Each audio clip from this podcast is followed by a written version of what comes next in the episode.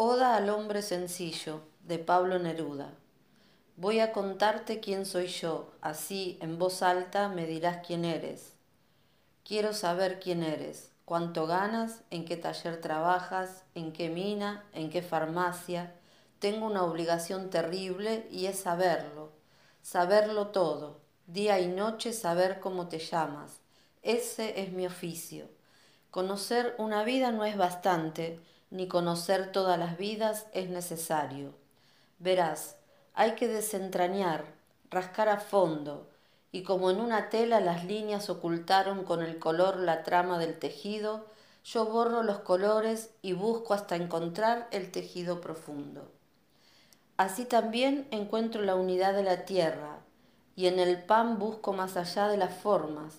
Me gusta el pan, lo muerdo y entonces veo el trigo, los trigales temprano, la verde forma de la primavera, las raíces, el agua, el hombre, y así todo lo pruebo buscándote en todo. Ando, nado, navego hasta encontrarte. Entonces me pregunto, ¿cómo te llamas? Calle y número, para que tú recibas mis cartas, para que yo te diga quién soy y cuánto gano, y cómo era mi padre, ¿Ves tú qué simple soy, qué simple eres? No se trata de nada complicado. Yo trabajo contigo. Tú vives, vas y vienes de un lado a otro y es tan sencillo. Eres tan transparente como el aire y así soy yo. Mi obligación es esa, ser transparente.